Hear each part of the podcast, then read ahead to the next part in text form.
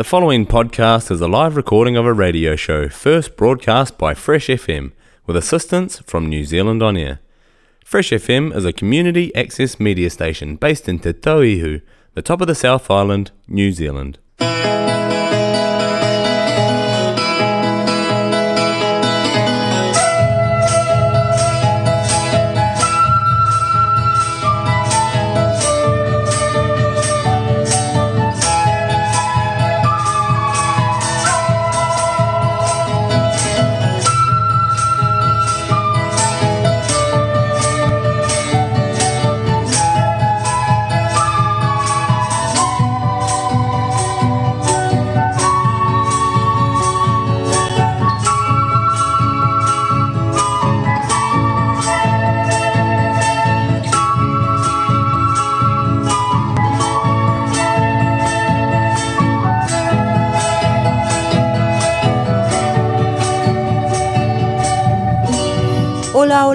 Bienvenidos a un nuevo programa de Viva Latinoamérica. Hoy día 17 de noviembre. Hola Julio, hola Luz. Hola Jessica, buenas tardes. Como recién eh, comentaba justamente eh, en otro nuevo programa de Viva Latinoamérica, como nos juntamos todos los jueves a través del 104.8 Fresh y compartiendo el dial junto con ustedes, Jessica, saludarte Luz. Buenas tardes.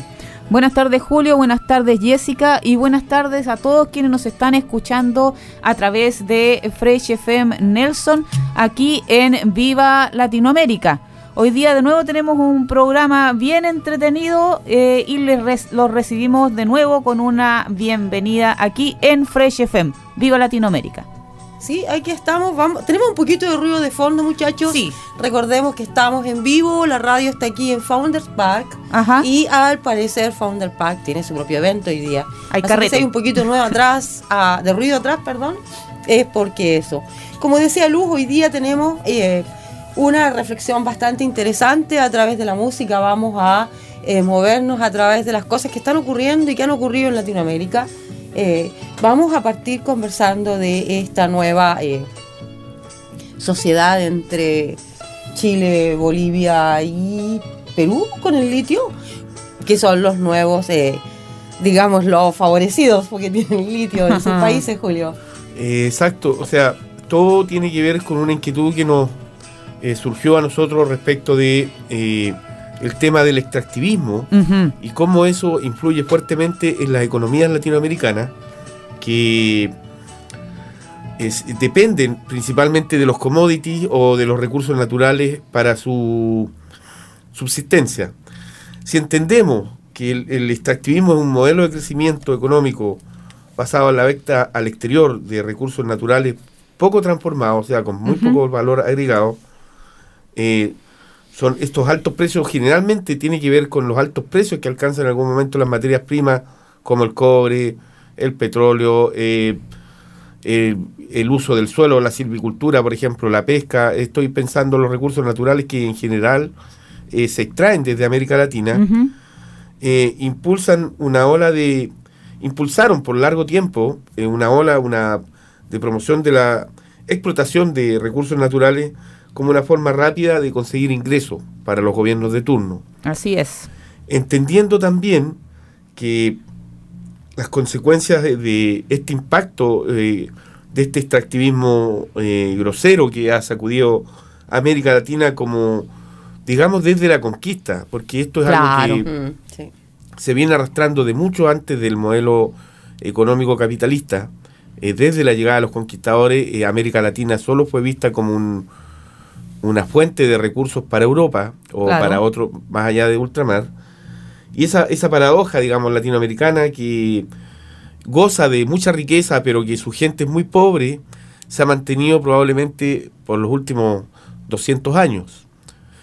Eh, muchas consecuencias negativas eh, trae aparejado este extractivismo feroz como el deterioro, en el caso de la agricultura, por ejemplo, hay un deterioro grosero del suelo, eh, hay una contaminación con químicos, Así pérdida es. de bosques y especies endémicas, ¿cierto? Hay un desplazamiento de comunidades también porque cada vez que han querido eh, imponer nuevos cultivos, como el caso estoy pensando la soya en Argentina, que es un sí. monocultivo muy recurrente, Sí, sí. o en el caso de Chile, eh, de los cultivos de, de pino, que han significado el desplazamiento de las comunidades mapuche y todo el, el problema que, tenemos que enfrentar en estos momentos en Chile. Bueno, este, este extractivismo que nos ahoga en la mayoría de los países latinoamericanos y que quizás eh, sea un tenga un nuevo paradigma en este neo neo extractivismo como lo están llamando ahora Sí. la gran diferencia sería en que en el primer en el, en el extractivismo como simple el- la mayoría de los el mercado el que regula eh, el uso de estos recursos y se lo entrega generalmente le está ocupado por eh, o sea tomado por transnacionales. Y este neoextractivismo, que es más reciente, es más cercano a la época probablemente de Evo Morales, Bachelet y todos los demás, el Estado se hace cargo de esos recursos, pero termina invariablemente dependiendo de los, de los precios Exacto. externos, de los mercados externos, de las fluctuaciones de las acciones. Mm. En el fondo, Quisiera Este corregirte una cosita pequeña y que era de, de- de los tiempos en que el extractivismo realmente comenzó a tener su auge, ah, fue alrededor de los años 90. eh, así que ni Evo Morales ni Bachelet son responsables de la mayor parte del extractivismo, También. pero la situación, exacto, la situación fue de alguna manera sostenida por estos dos exmandatarios, pero en ningún caso creada por ellos. Eh, esto comenzó mucho antes, el, la, la extracción de diferentes minerales. Sí, sí, en eso estamos de acuerdo. Y lo que tú estás recién aportando respecto de las consecuencias sociales que va a tener esto y que ha tenido en el tiempo todo tipo de extractivismo que se ha producido en Latinoamérica son enormes, enormes. Luz. Sí, eh, quiero aportar un dato y siguiendo también con, la, con lo que estamos comenzan- comentando respecto de esta dependencia de América Latina de sus recursos natu- de sus recursos naturales, de extraer los recursos naturales sin valor agregado, porque eso los difiere de Europa. En Europa, eh, la, eh, el fundamento de la economía incluye principalmente al ser humano, por lo tanto la mano de obra se paga. En Latinoamérica, por este extractivismo que empezó, por supuesto, durante, desde la conquista, que es nada más que llevarse lo que acá hay, las personas pasaron al segundo lugar. Y según datos de la Comisión de Económica para América Latina y el Caribe, sí, el ACEPAL, el, del año 2019, los productos primarios representaron un 82.6% De de los ingresos en Argentina, 66.6% en Brasil, 85.9% en Chile, 77.9% en Colombia y 88.6% en Perú, país del cual vamos a hablar también. Mm. Ahora, esta paradoja de extractivista, digamos, de los de países con muchos recursos, con mucho que uno piensa que a raíz de eso eh, pudieran debieran tener una situación económica que alcanzara para todo. Claro. Lamentablemente ese desarrollo no ha llegado. Hay ejemplos sobran desde la explotación del caucho, el salitre en Chile, hasta eh, el petróleo en Venezuela, la pesca indiscriminada en las costas del Pacífico. En fin, eh, en general, eh, esta pobreza, este, aquí no todo el dinero que genera esta, esto, esto- esta, esta extracción indiscriminada de los recursos en América Latina, Sí. no todo el dinero va a destinarse a los pobres. El Estado termina subsidiando generalmente las actividades, como ocurre, por ejemplo, el caso de las actividades forestales, el caso de las actividades mineras, En muchas Chile, de ellas. claro. Eh, y finalmente, todos terminan dependiendo, porque esa es la paradoja de los inversores extranjeros. Entonces, Exacto, que toman y no dejan nada, toman todo lo que pueden y dejan lo menos claro, posible. es una depredación extrema. Exacto. Permitida por los extrema. gobiernos latinoamericanos, incentivada por los gobiernos latinoamericanos. Sí, sin duda que sí, ¿cómo no? Absolutamente, y eso es como, como bien decían ustedes, es transversal. Ha pasado de en gobiernos de derecha a izquierda lo mismo, Por porque lados, resulta que se, se traduce este problema del extractivismo. Es grave lo que estamos recién comentando aquí, eso de que la distribución de ese ingreso monetario que llega por el extractivismo no se distribuye entre toda la gente, por lo tanto no llega el beneficio, entre comillas, a todos. Pero hay un problema peor que ese. Que el extractivismo está destruyendo los lugares donde la gente vive. Claro. Correcto. Eh, Hay es decir, nunca se va, claro, nunca se va a poder restablecer ningún equilibrio, tampoco el equilibrio social, por ende, si es que no se detiene de una vez por todas este eh, modelo basado en, en la extracción de recursos naturales y mineros en los países de América Latina. Siguiendo en la misma línea y comentando algo que tú acabas de decir, en Europa la gente paga el precio, pero son europeos precisamente los que están eh, sacando todas las riquezas, mayoría mayoría europeos sacando todas Claro, las riquezas de América claro. Latina. Y asiáticos Claro. también. Y sí, con esto de eh, Sí.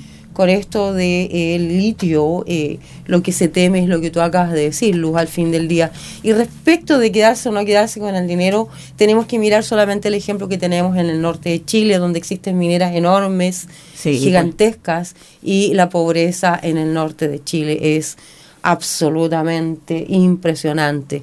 Entonces, claramente los dineros que se producen en esos lugares, que son muchos, no llegan a las comunidades en las que ellos están.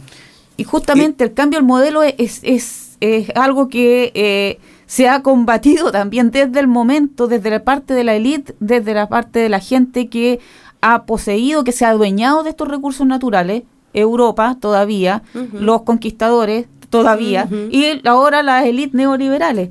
La misma gente tratando de apoderarse o, o siguiendo dueños de todo eso, han siempre combatido cualquier atisbo de que la población quiere cambiar este modelo. Un ejemplo es lo que pasó con la Constitución de Chile, que tenía un montón de normas para proteger justamente la naturaleza y parar, parar esto, pero sin embargo, ya lo hemos comentado, se boicoteó.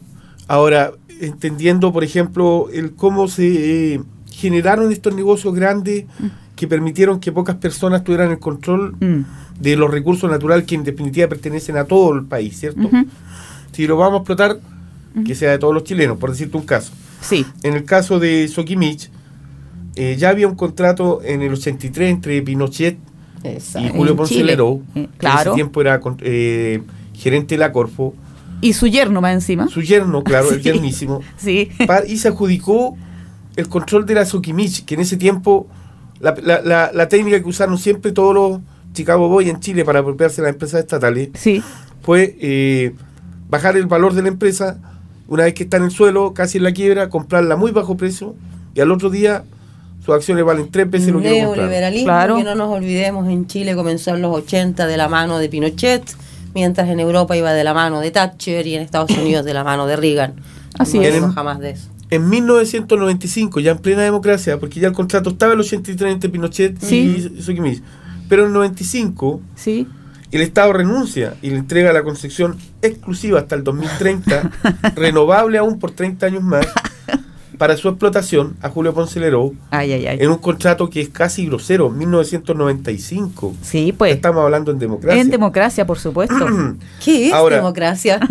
si uno ve, Capaz por que debíamos ejemplo, preguntarnos eso. Si uno ve que de ocho proyectos presentados en 10 años para regular la explotación del litio y tratar de devolvérsela al pueblo chileno, ninguno pasó de la primera etapa de tramitación. Ninguno. Ahí va lo que dijo Luz recién respecto pues. de la Constitución. Tampoco pasó la primera vuelta. Pero en Claro. Este caso se explica, por ejemplo, por los aportes que hace eh, Soquimich a las campañas políticas. Claro. En el caso de, por ejemplo, eh, está comprobado que le pasó más de 250 millones a Frey y otros 250 millones a la campaña de Bachelet Sí, en su tiempo. claro. Sin contar a- algo así como 600 y algo millones como repartido entre 13 personas, entre ellos Marco Enrique Minami. O sea, casi todo el espectro político eh, recibió plata de Soquimich y eso se traduce después en que en Se bloquean todas las tantos leyes. años no ha cambiado un ápice, Nada. una coma Absolutamente ese nada, la corrupción, la corrupción en Chile, en Latinoamérica en general, está galopando veloz, veloz, El extractivismo genera eso. Y el extractivismo genera, por supuesto, nada más que eso. ¿Para qué decir la- las plantaciones forestales en el Gualmapu? Pero Oh, ese es otro tema. Vamos para allá después de una canción, Luz. Ya, ya, ¿Te ya. parece? Vamos. Vamos a ir con Edison Velandia. eh, y esta canción está muy relacionada. Se llama Su Madre Patria. Hace más de cinco siglos que los vagos del gobierno arribaron del infierno en los barcos de un pirata. Con lepra, curas y ratas a llevarse sin pagar oro, plata y reficar, agua, tierra, pan y leche y a lavar con no de breche. Las lucas en Panamá que los mantenga su madre patria, su madre patria que los mantenga su madre patria, su madre patria, su madre patria, su madre patria, su reverenda madre, su madre patria Estos son los requisitos para ser multimillonario. Pague el mínimo salario al que necesite un puesto. Evada todos los impuestos y apoye su candidato para que agilice el contrato. Dele coima al enemigo, cianuro dele al testigo y dele cuota al paraco que los mantenga su madre patria. Su madre patria, que los mantenga su madre patria. Su madre patria y su madre patria. Su madre patria, su reverenda madre. Su madre patria.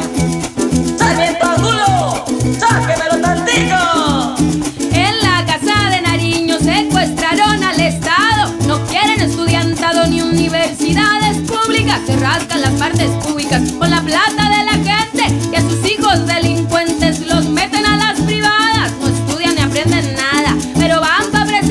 que los mantenga su madre patria. Su madre patria, que los mantenga su madre patria. Su madre patria, su reverenda madre.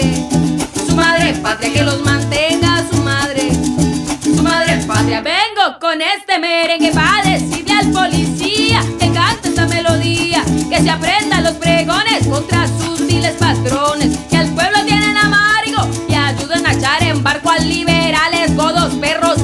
lepras y banqueros, reinas, pastores y narcos, que los mantenga. Su madre patria, que los mantenga su madre. Su madre patria, su reverenda madre. Su madre patria, que los mantenga su madre patria. Su madre patria. ¿Cuántas cabecitas se hacen? No, nada, yo, yo la cabeza. Aquí estamos de vuelta en el 104.8 Nelson Tasman con el programa Viva Latinoamérica.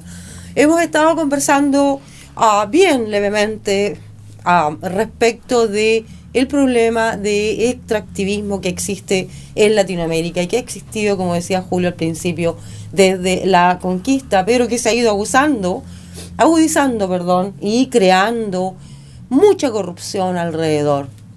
Así es, esta apropiación de grandes volúmenes de recursos naturales por parte primero de las transnacionales y luego por corporaciones también desde dentro de cada país.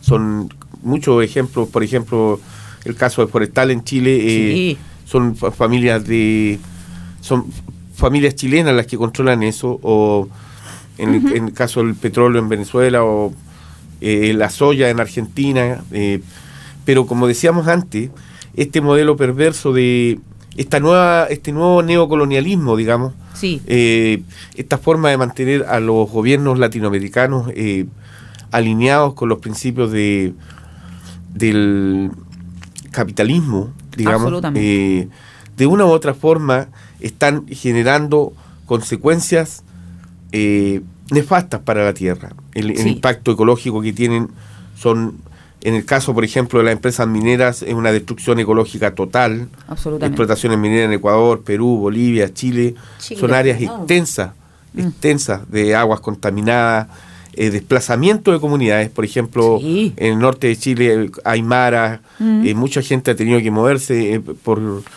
por función de la explotación de, de zonas que eran O de la extrema explotación de algunas áreas, porque yo no dejo de pensar en la zona de... eh, hay, un, hay un nombre. El Amazonas, por no, ejemplo. no, una zona, hay una zona en el norte de Chile que está tiene un nombre en particular, que es donde se convergen todas las fábricas en el norte, o muchas fábricas, la zona de peligro o algo parecido se llama. Son las no, a las zonas de sacrificio Zonas están en, de sacrificio. en el Ah. norte y en el sur. Hay y en de el centro zonas también, porque en. Yayay hay una zona de sacrificio hace Sí, rato. Es increíble que el ser humano haya pasado a un lugar en que la importancia a, a- a la vida, la importancia a la tierra, eh, haya eh, se haya convertido en un 62% de personas diciéndole no a la constitución en Chile, por lo menos. Por eso yo pienso que eh, el término neocolonialismo que tú mencionabas, Julio, eh, le viene como anillo al dedo a este fenómeno porque no es distinto del de la colonia.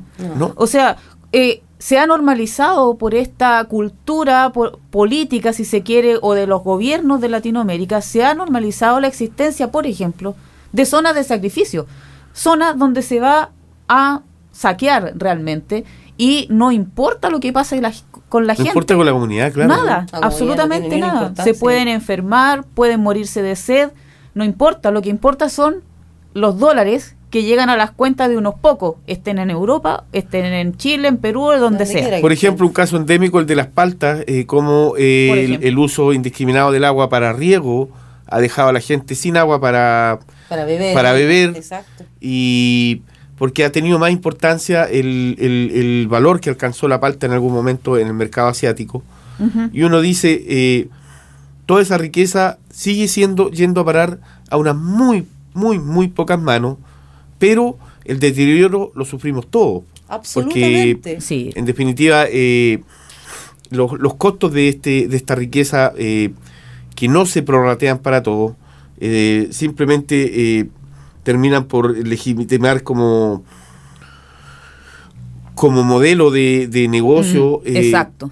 una nueva forma de explotación y de esclavitud que cuesta y ha costado mucho. Eh, recuerdo probablemente eh, incluso hasta el modelo, hasta la idea de Allende de, de nacionalizar o de chilenizar el cobre, Sí. en el fondo continuaba la lógica del Sí. extractivismo. Sí. Eh, lo mismo pasa con el tema de lo- la minería en Chile ahora con el tema de Boric. El mismo Lo- litio, porque Boris quiere hacer una empresa estatal para poder eh, Claro, es lo mismo. las ganancias del litio. En el fondo es, no importa para quién vaya el dinero, lo que nadie está considerando es el daño que se le hace a la población, Es más importante. ni el daño que se le hace a la tierra mismo, que en casos como en la minería, como dices tú Julio, es absolutamente un daño total. Así es, y y en realidad, como tú bien decías, Jessica, en realidad no importa si le suben los sueldos a sueldos justos para todos los trabajadores en Chile, si para eso estamos secando los ríos y estamos cortando los bosques, y entonces, ¿qué vamos a tener? Sueldos ¿Qué justos vamos a que no tener? existen en todo. Exacto, no, Además pero que aunque se hiciera, objetivamente aunque se estas empresas generan poco empleo, porque siempre están con el tema de que van a Cierto, generar mucho empleo sí. y la verdad es que No. generan poco empleo. No, tienen Se maquinaria. implanta eh, violencia porque siempre están eh, violentando a las comunidades para imponer su, su programa o su Exacto. proyecto, en donde sea, en, En el Amazonas, en el norte, en el sur de Chile, en Argentina, donde quiera. Se violan los derechos de las personas para eh, im- imponer un modelo de Y los extracción. gobiernos lo permiten. La usurpación La usurpación, la apropiación, el despojo en el fondo. El despojo. El exacto. despojo así sistemático, permanente. Eh, Exacto. Imagino, notar que ese despojo sistemático y permanente ocurre solo en Latinoamérica mayormente. En Europa no se ve. Y África, por supuesto. estén- y África, por Sí. supuesto. Los llamados. eh, ah, los llamados continentes en desarrollo, particularmente Sudamérica. sí, es muy chistoso todo eso. ¿Por qué eso no ocurre en Europa? eh, que estén tomando las tierras y que estén destruyendo todo lo que pueden de una manera tan acelerada como lo están haciendo en Latinoamérica. Sí, porque hay un- probablemente, a pesar que Yo lo Europa veo tiene, aquí por lo menos. tiene La también el mismo problema, o sea, en menor medida el problema de distribución del ingreso. Pero sí yo creo que en algún momento eh, lo que pasa es que ellos, ¿quiénes son los principales destinatarios de los recursos que se extraen desde América Latina? Europa. Exacto. Sí, Entonces no necesitan porque todo lo que le- les llega de acá. Ellos mismos, que luego usan los mismos materiales para refinarlos y crear cosas más Claro. encima. ¿Cierto? Y O para sea, mandarlos es- de vuelta con un costo más alto, eso ya es, pero Exacto, para mandárnoslos de vuelta a nosotros mismos a un precio absolutamente elevado, Luz. Mira, eh, fíjate que yo me, me enteré eh, leyendo sobre este tema de que eh, justamente por eso de la responsabilidad de Europa en lo que sucede en Latinoamérica, hay un estudio que se está haciendo eh, por eh, una universidad alemana que eh, se trata de extractivismo de recursos naturales en América Latina y están mandando becarios, son alemanes, todos becarios, a América Latina a dialogar justamente con los grupos indígenas, con las comunidades, con la gente que vive en los países de América Latina para hacer un catastro de realmente cuál es el daño y, y todos los eh, niveles de este daño. No solamente lo material, sino que también este daño que viene eh, adosado a la colonización. Exacto. Así que Exacto. Una colación vamos a ver qué sale de por ahí. que aún no ha terminado. No, no, No, no. ha terminado. Y, eh, claro, eh, Julio, querías decir algo tú. No, cortito, solo eh, de- demuestra un botón. Una de las cosas quizás que me leí el otro día a, a propósito de esta pérdida de soberanía alimentaria que también viene aparejada con el extractivismo. Ah, cierto, cierto. Porque esta, estas grandes áreas de monocultivo, ¿cierto? Eh, Mm, de culti- eh, Claro, claro. Sí, eh, termina por, eh, en el caso, por ejemplo, pensando en el caso del- de Chile, de eliminar recursos que sustentan muchas comunidades, Claro. por eh, cambiándolo por cultivo, por un solo, por monocultivo, como decía anteriormente. El vino, por ejemplo, en las Entonces- comunidades mapuche. Sí. Claro. Entonces, esta pérdida de soberanía alim- alimentaria, en el caso de Perú, Mm, eh, Perú. Yo creo que uno de los países que va a la vanguardia con eso, Sí. porque primero eh, está prohibiendo el ingreso de todo lo que tenga que ver con Monsanto y sus semillas transgénicas y todo lo demás, Cierto. y tiene un banco genético donde están preservando sus propios eh, Semillas. semillas como una forma de preservar sus costumbres alimentarias también, que es otra de las cosas que se pierde con este extractivismo. Exactamente, y ojalá que se siga protegiendo esta, eh, esta eh, forma de hacer, eh, de, manejar la- los recursos naturales en Perú, porque eh, justamente Pedro Castillo fue el- es el primer presidente de Perú de origen real campesino. El primer presidente campesino. Eso tiene que ver con que hay un movimiento campesino fuerte en Perú. Y Evo Morales no. ¿Ah? Él es indígena. No, pero estoy hablando en Perú. indígena y campesino, No, pero sí, espera, eh, sí, lo sí. que pasa es que Sí. Pedro Castillo, Toda la razón. nosotros hemos estado comentando cómo lo están tratando de echar abajo del gobierno. Exacto. Sí. Y este Pedro Castillo en su discurso estaba leyendo eh, de Pedro Castillo, eh, decía que eh, el virreinato trajo las castas que hasta hoy persisten, decía. Hasta los años 60, eso fue el discurso de- inaugural de su presidencia, hasta los años 60, muchas haciendas se vendían con indígenas incluidos adentro, como las encomiendas, hasta los años 60, 1960. Y solamente en la constitución del 79, recién en el año 1979, todos los adultos de Perú pudieron votar. Antes era por poder económico. O sea, esas injusticias tan, tan, tan profundas son las que este movimiento de, de, eh, nueva De gente está empezando recién a eh, obtener algunas victorias en América Latina. Porque como bien ustedes recordaban, ni siquiera Allende en, en Chile se puede, eh, con todo lo transformacional que él quiso hacer su gobierno, ni siquiera Allende estuvo eh, descubriendo la importancia de proteger el medio ambiente de esa manera y de parar el extractivismo. Una disculpa para Allende fuera que en esa época el asunto climático no era algo que se discutiera a viva voz. No todavía. No, como no, lo no, no. hacemos hoy en día, que es importante. ¿Verdad? Eso es así verdad, es. muy cierto. Sí. ¿Vamos a una canción? Vamos a una canción y ya que estábamos hablando de Perú eh, y de cosas que se eh, nacen y que muchas veces no nos damos de acuerdo, siempre eh, se ha creído que respecto del rock, el punk rock siempre se ha dicho que nació en Inglaterra, en Gran Bretaña. Eh, nadie discute eso, pero resulta que nació antes y nació en Ajá. Perú. Nació en Perú. El año 64, una banda llamada Los Saicos cantó cosas como esta. Vamos a ver qué, qué- qué Vamos a ver. cantaron los Psychos, que debe ser medio punky, por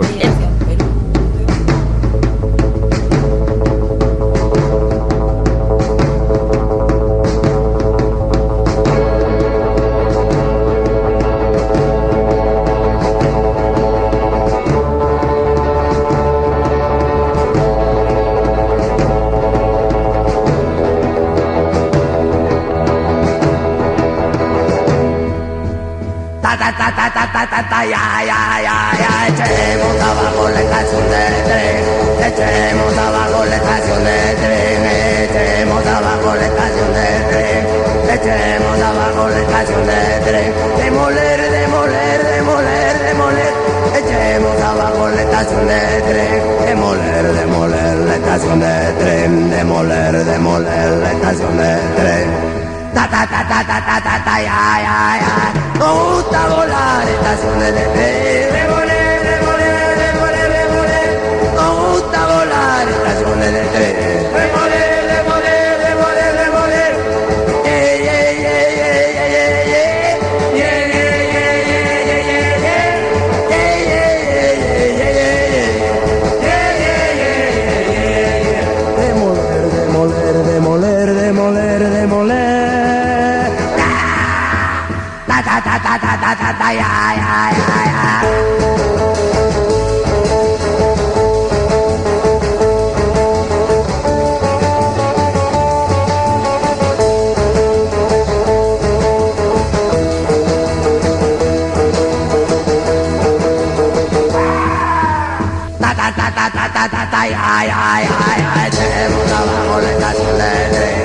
Echemos abajo las letras, echemos abajo goletas de tren, echemos abajo goletas de tren, demoler, demoler, demoler, demoler, echemos abajo goletas de tren, demoler, demoler, goletas de tren, demoler, demoler, goletas de tren. Ta ta ta ta ta ta ta ta ya ya ya. Nos gusta volar estaciones de tren, demoler, demoler, demoler, demoler. Nos gusta volar estaciones de tren, demoler.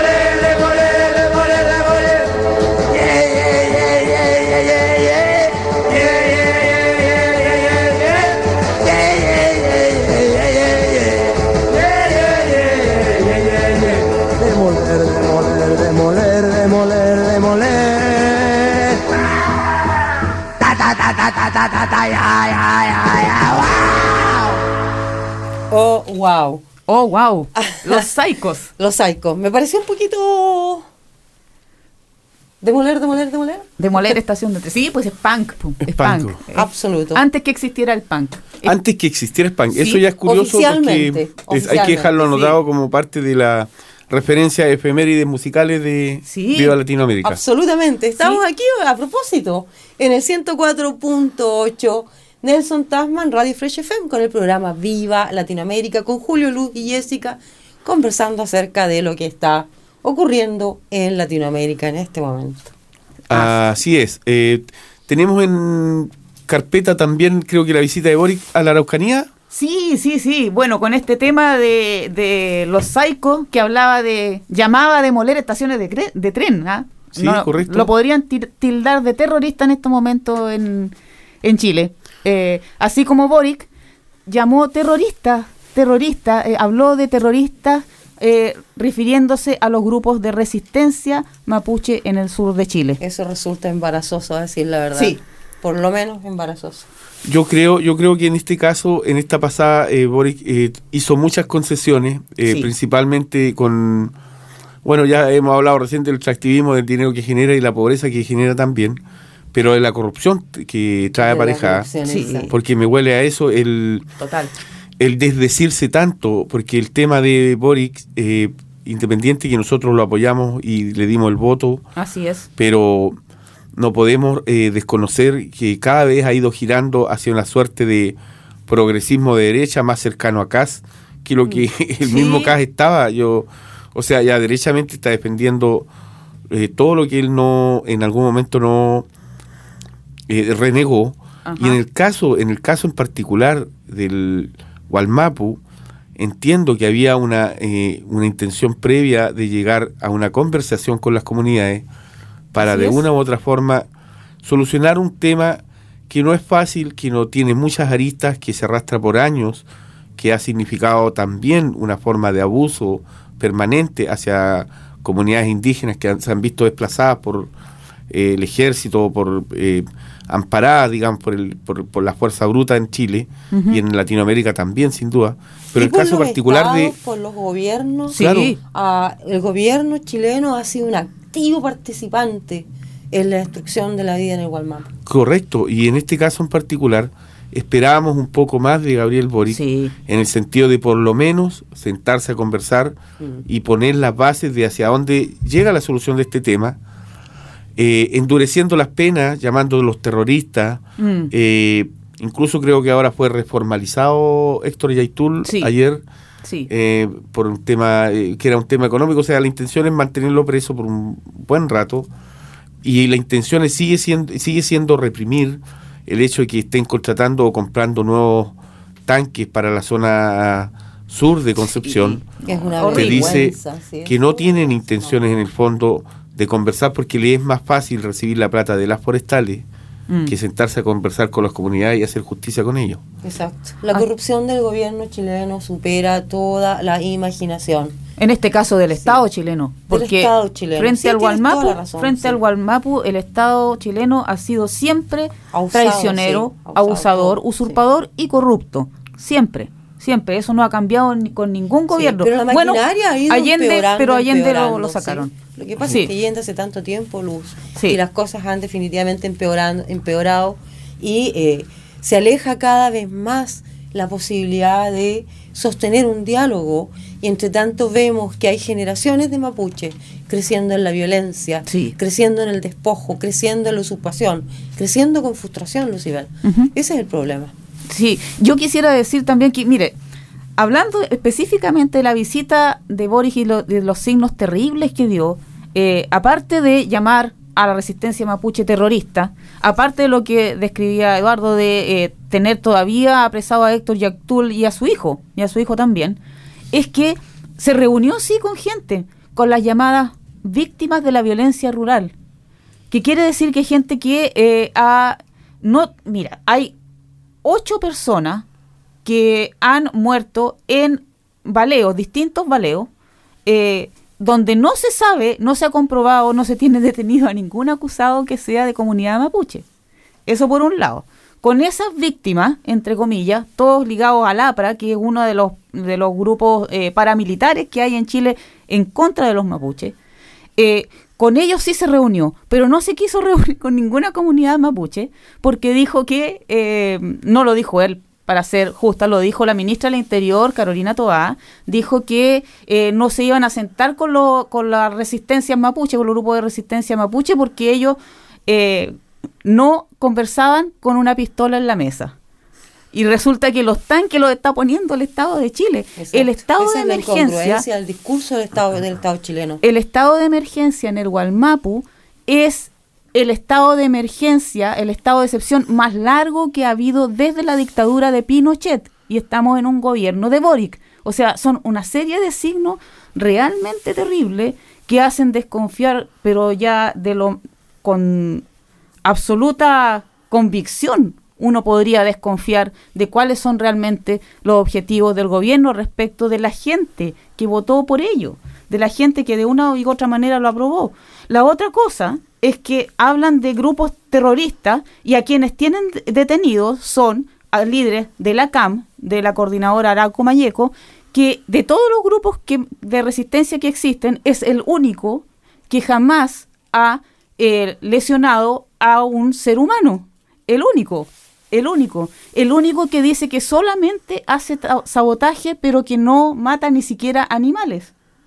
Los demás, ahora cuando Boris estuvo allá, un tal grupo que se llama eh, Weichan Aucamapu, que yo personalmente desconfío mucho de cuál es el origen de ese grupo, se adjudicó la quema de una escuela y la quema de una iglesia. ¿Por qué un grupo que dice proteger a los mapuches va a quemar una escuela? Sí, porque Yo la iglesia yo la quemaría. No, la iglesia da lo mismo, pero una escuela. Sí, ¿Una una, escuela, escuela? no, no. Y no es primera vez que se quema un- una escuela. Entonces, eh, justo al grupo de resistencia que está en contra claramente y que lo ha demostrado y que no, no está siendo inculpado de ninguno de estos hechos, a ellos los tienen presos. Y los otros nunca los han tomado presos. Sospecho, sospecho. Yep. Ah, yo estoy de acuerdo contigo, Luz, la intervención del Estado chileno cuando viene a asuntos de eh, reconocimiento de los derechos del pueblo mapuche y todo lo que conlleva eh, ha sido Sí. traicionero, usurpador, corrupto y cruel. Así es. Probablemente, en el fondo, eh, todo esto nos dice a las claras que no hay una voluntad política de solucionar el tema del reconocimiento de los pueblos originarios. No existe esa voluntad, derechamente no. Eh, todo lo que hay es, el- una continuación de lo mismo, la represión, la militarización y el desconocimiento. Así es. Y vas a última parte tuya, Julio, el desconocimiento. Porque a mí me asombró que un 62% de chilenos dijera que no a la constitución solamente porque temían la palabra plurinacional. Todavía Eh, no sabemos, pero la sí. ignorancia en Chile es algo que absolutamente me deja, pero... Ah, me deja impresionada. ¿Para que, con cosas? lo hemos comentado ya, es un copamiento mediático y esto viene desde la conquista. Es, es- es lo mismo, es el mismo modelo eh, y siempre Mm. se defiende de esa manera. Eh, en estos momentos, como bien decía Eduardo, para al parecer el Boric está totalmente cooptado por esos intereses y lo ha demostrado claramente en el Gualmapu. Ha hecho cosas buenas, ya lo dijimos, lo de las pensiones, todo eso bien, pero es que eso no Es se puede. nomás. No se puede ignorar, lo siento, No. pero no se puede ignorar. Que siga con eso, con No eso se así. debe ignorar. Claro. No porque sufre gente, sufren Exacto, niños, sufren comunidades enteras. ah, el otro día veía un documental, creo que lo vimos los tres juntos. Sí, sí, sí. eh, respecto a un, un documental de un extranjero, de hecho, Sí. un documental inglés, respecto de cómo eh, el Estado chileno ha abusado, usurpado, robado y todo ese tipo de cosas a los eh, a las comunidades mapuche. ¿Qué fue lo que yo, qué, qué es lo que más rescato de ese documental? Es eh, lo que decían los jóvenes. Somos generaciones de gente creciendo en la violencia, Así es. creciendo en la incertidumbre, creciendo con frustración. Eso, eso es lo preocupante. Porque los mapuches son seres humanos, no estamos hablando aquí de ninguna otra cosa que no sean seres humanos. Por y el. Estado chileno parece ignorar eso. Así es. Lo que no vamos a ignorar nosotros es que este voto de repudio, digamos, a la actuación de Gabriel Boric en Sí. el Gualmapu, desde la radio Fresh FM, en, el, en este caso desde el programa Vía Latinoamérica, Absolutamente. eh, se hace patente y nuestra solidaridad sin duda permanente con el pueblo mapuche, con su lucha justa, con sus reivindicaciones y con el derecho que les asiste, por supuesto, a un reconocimiento en, en los términos que se acuerden entre todas las partes, digamos. Tiene Sí, que ser un vez acuerdo llegue a acuerdo, consensuado. como digo, estas actitudes miserables solamente alejan Sí. a la gente de la mesa de discusión. Y a los chilenos nos falta un poco de reflexionar sobre nuestra identidad como nación también. Absolutamente. Porque así como en Perú Pedro Castillo no tiene ningún problema en identificarse como presidente campesino y totalmente apoyado por los grupos indígenas, los chilenos también debiéramos reflexionar de dónde venimos nosotros, de dónde son nuestros abuelos y bisabuelos. Bueno, por algo nos hablan, nos llaman los ingleses de Latinoamérica. Sí, por fome. Especializados en idioteces. Sí. Ah, ah, pero tú acabas de mencionar algo que no eh, hemos andado por aquí por allá dándole vueltas a Perú. Eh, debiéramos conversar un poquito y, y pre- precisamente a propósito de las iniciativas de Pedro Castillo, eh, lo están llevando a un punto eh, peligroso en este momento en Perú porque se está aceptando una acusación constitucional en contra, se aceptó, perdón, Se aceptó. se aceptó una acusación constitucional en contra de Pedro Castillo. Y me preocupa además por qué, cuál fue la razón. Lo acusaron de traición, Traición, a sí. la patria porque en una entrevista con CNN, Pedro Castillo dijo que se podría considerar llegar a un acuerdo para una salida del mar para Bolivia. Entonces, quienes lo acusan dicen que con eso está comprometiendo los intereses nacionales de Perú y por lo tanto está haciendo traición a la patria, por favor. Es que eso, eh, bueno, probablemente podemos no estar de acuerdo, sí.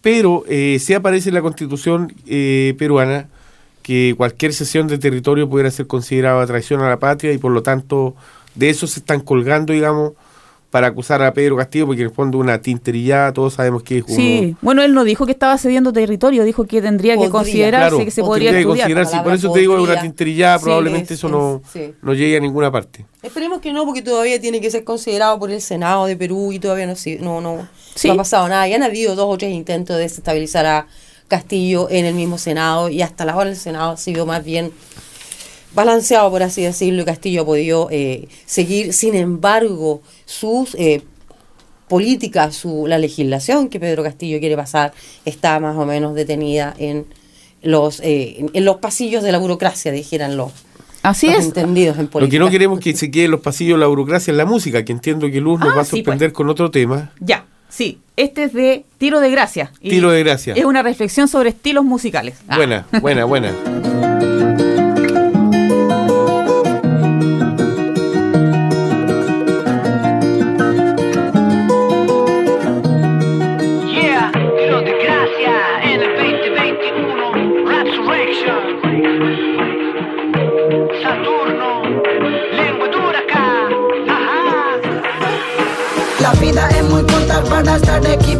Los niños no han escuchado, la arma la carga el diablo. De eso no duerme en la noche porque le pesa la conciencia. Cree que lo van a perdonar porque a un santo le reza. La vida es muy corta para estar equivocado. Los niños no han escuchado, la arma la carga el diablo. De eso no duerme en la noche porque le pesa la conciencia. Cree que lo van a perdonar porque a un santo le reza. La calle no lo es todo. Sal de ahí, despierta, busca el mundo. Sumergidos en traiciones y problemas. Contra el río solo rimas te quemas. Cargando cruces falsas llenas de muertes. Corazones débiles y así más fuertes. Normalizan las armas, las drogas roban almas. Solo quieren dinero, ninguno de ustedes de acero. Dicen que son honorables y solo van sembrando males. No tienen nada de especiales, hablan que son criminales, pero no conocen a los verdaderos animales. Son unos simples mortales. La vida es muy corta para estar equivocado. Los niños no han escuchado la arma, la carga el diablo. De eso no duerme en la noche porque le pesa la conciencia. Cree que lo van a perdonar porque a un santo le reza. La vida es muy corta para estar equivocado. Los niños no han escuchado la arma, la carga el diablo. De eso no duerme en la noche porque le pesa la conciencia. Cree que lo van a perdonar porque a un santo le reza. Eso es lo que pasa, situaciones de los barrios, narcogiles con pistola, las poblas viven calvario, vidas que se pierden y no salen en los diarios, destino funerario o destino presidiario, burlándonos la vida, la de la gente del pueblo, traficando muerte, van matando hacia los nuestros, intenciones manejadas por las mafias más brutales, son cobardes y son sapos, puros fachos subnormales, empresarios, senadores, policías y soldados, mueven vicio en nuestras calles, nunca serán respetados, nosotros somos varios, defendemos lo que amamos, no hay envidia, no hay mentira, por eso nos rescatamos. La vida es muy corta para estar equivocado. Arma, la carga el diablo. De eso no duerme en la noche porque le pesa la conciencia. Cree que lo van a perdonar porque a un santo le reza. La vida es muy corta para estar equivocado. Los niños no han escuchado la arma, la carga el diablo. De eso no duerme en la noche porque le pesa la conciencia. Cree que lo van a perdonar porque a un santo le reza. Es fácil ir de artista pagado por narcos en una pista. Es fácil vivir como los futbolistas, plaqueando dinero en causas sociales realistas. Pero mato tu fucking ídolos mentalistas. Con esta verdad hago que se desvistan, despistan, que los protegen poderosos y tú sueñas que al limitarlos serás un invisible coloso, un oso poderoso, pero mucho peso no lo sostiene un lazo. Hoy en la música urbana al mensaje ni caso, la vida se les va de un plomazo cuando tu ilusión muere de un balazo. La vida es muy corta para estar equivocado. Los niños no han escuchado la arma, la carga el diablo. De eso no duerme en la noche porque le pesa la conciencia. Cree que lo van a perdonar porque a un santo le reza. La vida es muy corta para estar equivocado. Los niños no han escuchado la arma, la carga el De eso no duerme en la noche porque le pesa la conciencia. Cree que lo van a perdonar porque a un santo le reza. ¿Cuántas vidas ya no volverán? Porque no pueden escapar de su cruda realidad. En el barrio hay violencia de verdad y nadie quiere ver esa triste realidad. ¿Cuántas vidas ya no volverán? Porque no pueden escapar de su cruda realidad. En el barrio hay violencia de verdad y nadie quiere ver esa triste realidad. Uh, that was. Eso estuvo muy, muy, muy bien. Eran los tiros de gracia, ¿cierto? Claro que sí, Saturno y Lengua Dura, que son los eh, raperos que clásicos del, de la escena rapera o hip hopera nacional, eh, contándonos un poco esta, como esta contrapropuesta a toda esta música, el trap que ha aparecido, que ensalza esos valores cercanos a la droga, el narco y de Las la cuales tenemos exponentes como Marcianeque, el Pailita y otros parecidos en Chile que pululan en estos tiempos. Sí, una Exacto. buena respuesta. Una Ahí- muy, muy buena respuesta. Hablando de cosas positivas, quisiera eh, recordar que el día 15 de noviembre Petro cumplió sus primeros 100 días en el gobierno. De Y- Colombia. De gobierno de Colombia, perdón. Yo imagino que todo el mundo sabe quién es Petro. Eh, Gustavo Petro, el presidente, eh, el, el actual presidente de Colombia. Entre las cosas que Petro propuso cuando recién comenzó su, eh, en su discurso, él habló de ah, pasar una ley para poder eh, captar más eh, impuestos de Sí. parte de los ricos. Pues bien, en estos tres meses Petro se las arregló para de una ma- otra manera suavizar a la oposición y logró pasar esta, esta ley con la que él dice va a po- poder juntar suficiente dinero para, si bien es cierto, no salvar a todos los pobres de Colombia, por lo menos facilitar un poco más la vida. Lo mismo en su camino hacia la paz total. Eh, hace poco se reunió con el presidente Nicolás Maduro de Venezuela Sí. y hablaron de este plan de la paz total en, como usando Venezuela como una especie de, eh, de mediador, porque Venezuela anteriormente también medió entre las fuerzas guerrilleras y todo lo demás con eh, algún grado de éxito. Y por último, el discurso de Petro en la COPD 27, Ah, sí, sí. abogando por priorizar la humanidad eh, frente a las multinacionales, le ganó el apodo de el presidente verde de Latinoamérica. Sí, le, eh, Petro Thunberg le pusieron también, le- lo llamó otro medio. Y, y fíjate que entre eso estaba viendo aquí una nota del diario El País de, de España, y que no Oh. le gustan mucho los Oh. presidentes latinoamericanos, Oh. pero eh, destacó el, el siguiente titular, que Petro en la COP27 es la hora de la humanidad y no de los mercados. Y también resaltó que Petro eh, fue muy duro con Europa, durísimo en su discurso, y que eh, para preparar su discurso, para estar listo y también como un signo, no quiso posar para el retrato de todas las personas que participan en la COP27. Mira Como marcando eh, un la diferencia. simbólico. Sí, es muy simbólico. Sí. Con eso que decías tú de España, eh, debemos recordar que hace unos poquitos días atrás nomás, Francia Márquez, la vicepresidenta de Colombia, Sí. estuvo en España eh, promocionando esta idea de promover la igualdad. Así que eh, de alguna manera eso se complementa con lo que Petro en este momento está transmitiendo por su lado. Mira, mira una cosa que dijo, es el momento de actuar globalmente como seres humanos, con o sin permiso de los gobiernos. Eso andaba diciendo Petro en la COP27. No se lo mandó a decir con nadie, como decimos en Chile. Exacto. Estamos aquí en el 104.8 Nelson Tasman Fresh FM con el programa Viva Latinoamérica. Así es, como todos los jueves nos juntamos a conversar un poco de la actualidad latinoamericana.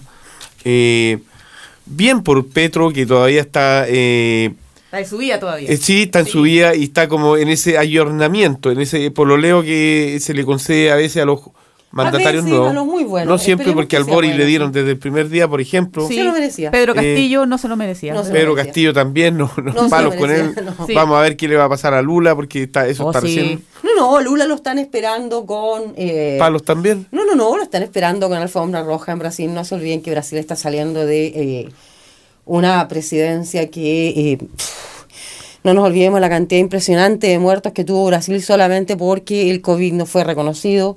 Eh, Lula está siendo bien esperado porque mientras todos los demás estaban pidiendo la salida de los militares en Brasil, las ramas militares por su parte dieron un apoyo abierto a Lula da Silva, lo que implica que la era Bolsonaro, espero, eh, esté terminada.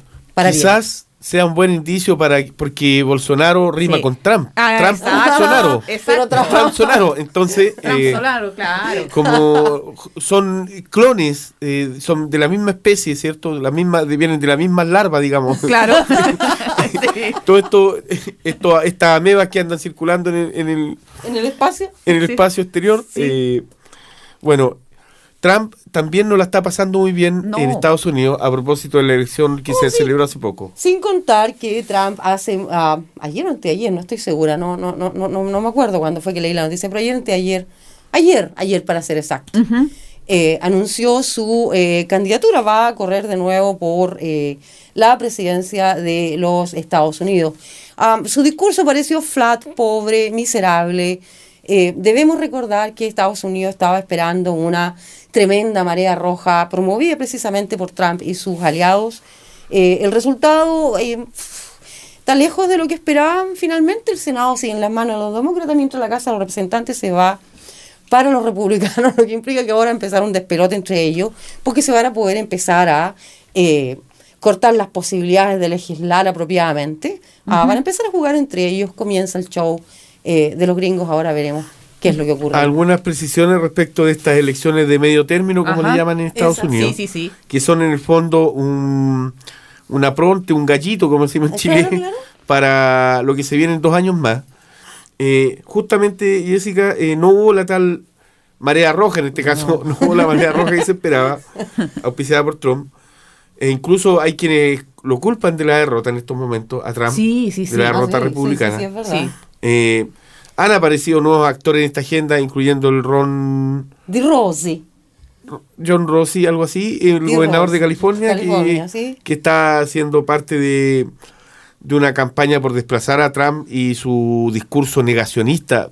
Hasta el último, mira, en eso hay que ser Sí, sí. embajadero, el hombre embajadero. Sí. Eh, embajadero no reconocer derrota, embajadero no reconocer Fíjate nada. tú, Claro, a propósito, sí, en todo caso, Es es súper importante eh, recalcar, por ejemplo, que el hecho de que los eh, republicanos ahora tengan eh, la Casa de Representativas a su lado eh, puede significar, por ejemplo, que todo el juicio que se está llevando en Estados Unidos por esta eh, irrupción de gente en el Capitolio simplemente quede en la nada, lo que es clave para los intereses de Trump, porque al final del día los republicanos van a ir donde caliente el sol. Si es Rossi el que da calentito, Rossi será, pero si no, vamos a ver. Por lo pronto, desde mi perspectiva, el, eh, el discurso de Trump ah, es pero pobrísimo, miserable. Ha pasado mucho tiempo, nos hemos enterado de muchas cosas. No creo que sea tan fácil engañar a la gente esta vez. Ah, no, no, no lo sé. Pero Como el populismo de ultraderecha, en realidad. el populismo de ultraderecha que está haciendo, está llegando, está llegando No le fue incluso bien. aquí. Sí, pero no le Aquí fue en bien en Zelanda lo estamos viendo también. No, no le está yendo bien, por suerte. No, por suerte, eso es algo bueno. Aunque- Una de las curiosidades, otra de las curiosidades de, este- de esta elección Ya. es que, por ejemplo, la política norteamericana no escapa de la farandulización tampoco. Por Entonces, eh, habían actores, eh, exfutbolistas, eh, ex beisbolistas, ex siempre personajes que de una u otra forma aparecieron en la televisión, Sí. tratando de convencerlo. Muchos, algunos de ellos lograron algún escaño. Entonces me llama la atención porque uno dice, uno espera que tu representante, se- bueno, no tengo nada contra los futbolistas, qué sé yo, pero en general todo lo que te ofrecen son buenas pintas, eh, buenas imágenes, pero Mm. de discurso muy poco, de sustancia muy poco. En el fondo entienden poco de legislación, Julio. A, a mí lo que me lo que me da lata de tener tanta estrellita en, en- en los parlamentos en Chile también tenemos, ¿no? Oh, no, no. Estrellitas Ni caídas de empezar, no sé dónde. ni empezar. Es gente que no tiene idea de las reales necesidades del pueblo al que se supone que están sirviendo nomás. Tienen Y idea esto de en este caso tampoco no no. parece ser muy muy muy cercano, porque si uno ve, por ejemplo, los senadores en Estados Unidos, eh, solo en, en- en el Estado les paga alrededor de 200 mil dólares anuales, o sea, eh, sobre 18 mil dólares mensuales, es un montón de plata, sin contar todos los recursos que reciben eh, como parte de su campaña y, y como, aun- a pesar que en Estados Unidos el lobby, por ejemplo, que es algo que hacen mucho aquí los políticos en, en Chile y en América Latina en favor de las transnacionales, Sí. en Estados Unidos está regulado, pero de una u otra forma es plata que sigue yendo por debajo de las campañas Por políticas. su pilín, mientras tanto, tienen más de un 35% de su gente comiendo con tarjetitas verdes. Claro. En Estados Unidos, claro que En sí. Estados Unidos, así y ellos siguen ganando un sueldazo, Sí. o sea, 200 mil Sí, dólares sí, anuales. la incongruencia misma. Sí. Hagamos Sí. de América grande y en. Entre tanto, nos tenemos que ir, por Sí. suerte, para no seguir hablando de esto, pero bueno. ¿Por qué? en el país de las oportunidades. ¿Cuáles oportunidades? Ah, nos estamos yendo, como siempre, en 15 días más nos vamos a ver de nuevo. Bueno, nos vamos a escuchar de nuevo con nuevas historias, nuevas copuchas y nuevos comentarios de Julio Luz y de mí, Jessica. Se Nos viene el en 15 cripto invierno, les aviso, se viene el cripto invierno. Para la próxima semana vamos a hablar Nos de estamos cripto viendo invierno. la próxima vez y hablando del cripto invierno aquí en el 104.8 Nelson Tauman Fresh FM con el programa Viva Latinoamérica.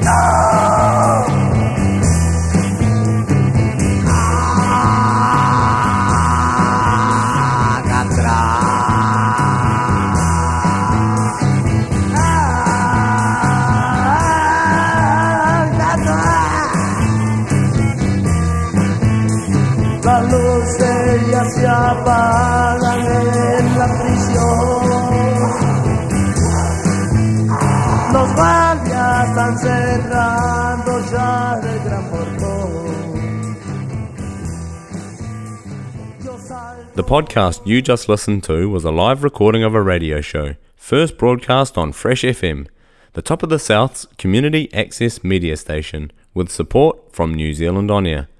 The funding of Access Media makes these podcasts possible. To find similar programs by other community access media stations, go online to accessmedia.nz. If you or your group would like to know more about how you can have a program on our station, please contact us. Visit our website freshfm.net for our contact details.